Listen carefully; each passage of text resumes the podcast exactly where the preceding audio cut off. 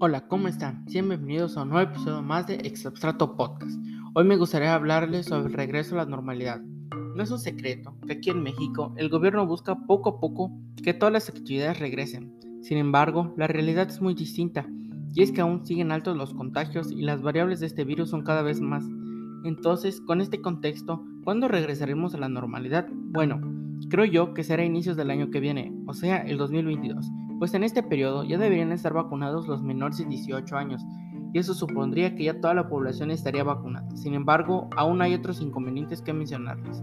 Primero, que hay personas que no están a favor de las vacunas, y esto hace difícil que toda la población esté vacunada y sea más fácil prevenir esta enfermedad, y este problema es en todo el mundo. La segunda es las reuniones o salidas. Creo que aquí en México poco les ha importado el hecho de la pandemia, pues el gobierno cumple con asesorar, informar y dar instrucciones sobre el tema. Aún así, hay sectores de la sociedad que hacen caso omiso a este tipo de recomendaciones, haciendo reuniones o fiestas con grandes cantidades de personas.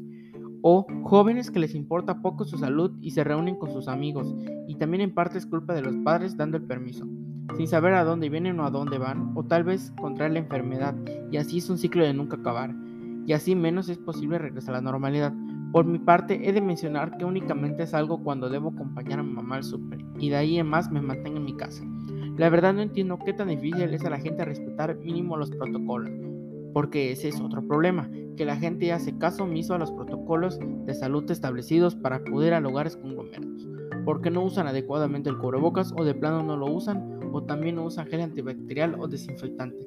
En otros países e, estos problemas ya son del pasado, pues cuando se pidió a la población estar en casa, estos cumplieron y en Estados Unidos o partes de Europa ya no es necesario el uso del cubrebocas o de mantener la distancia.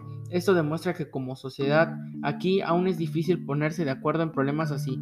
En lo que respecta a las clases, el gobierno empezó con un proceso de regreso híbrido entre clases en línea y presenciales pero como comenté antes, el poco interés por un sector de la sociedad provocó que en menos de 15 días este proyecto se pausara, pues informaban los primeros casos de COVID en alumnos.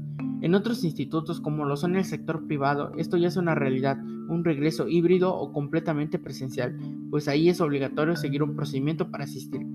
Entonces, en este caso, tal vez el próximo año sea un posible regreso a clases en todos los niveles educativos.